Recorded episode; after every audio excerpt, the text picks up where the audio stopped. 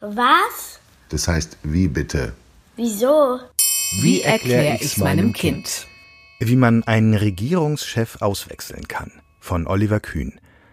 Auch in demokratischen Staaten ist es normal, dass man mit der Regierung unzufrieden ist. Wie diese ausgewechselt werden kann, dafür gibt es meist festgelegte Verfahren. Sie können ganz schön unterschiedlich sein.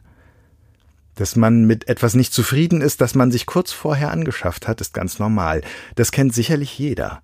Wenn man enttäuscht ist, weil Dinge nicht halten, was man sich erhofft hat, kann man sie einfach zurückgeben und bekommt sein Geld zurück. In der Politik ist es nicht ganz so einfach. Schließlich hat nicht nur eine Person entschieden, wer einen bestimmten Posten bekleiden soll, sondern in demokratischen Staaten hat es Wahlen gegeben, an denen sich viele Menschen beteiligt haben. Das heißt aber auch, dass es einige Menschen gibt, die nicht für den gewählten Politiker gestimmt haben. Halten Sie ihn für nicht fähig, das Amt auszuüben, könnten Sie versuchen, ihn wieder loszuwerden. In den meisten demokratischen Staaten gibt es dafür festgeschriebene Regeln. Dabei gibt es aber einen wichtigen Unterschied. In einem präsidentiellen System wird sowohl das Staatsoberhaupt als auch der Regierungschef abgesetzt, da beide Ämter in einer Person vereinigt sind. In einem parlamentarischen System kann die Volksvertretung den Regierungschef absetzen, ohne das Staatsoberhaupt antasten zu müssen. In Amerika, einem präsidentiellen System, versuchen beispielsweise gerade Mitglieder einer Partei, den Präsidenten der anderen Partei loszuwerden, weil er in ihren Augen seine politische Macht für private Zwecke missbraucht hat. Das Amtsenthebungsverfahren, mit dem sie nun gegen ihn vorgehen, ist klar.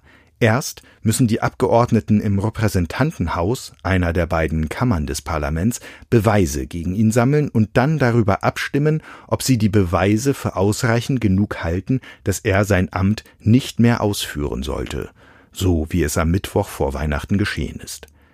Dann geht das Verfahren in die andere Kammer des Parlaments, in der eine Art Gerichtsprozess abgehalten wird. Die Senatoren sind die Richter. Sie hören die Beweise der Anklage aus dem Repräsentantenhaus und müssen am Ende darüber abstimmen, ob sie den Präsidenten seines Amtes entheben wollen. In Amerika gab es so ein Amtsenthebungsverfahren schon zweimal, doch bei keiner der beiden Gelegenheiten musste der Präsident danach das Weiße Haus verlassen. In Deutschland hingegen, einer parlamentarischen Demokratie, wurde ein Regierungschef schon einmal durch das Parlament abgesetzt. Hierzulande heißt das allerdings nicht Amtsenthebung, sondern konstruktives Misstrauensvotum.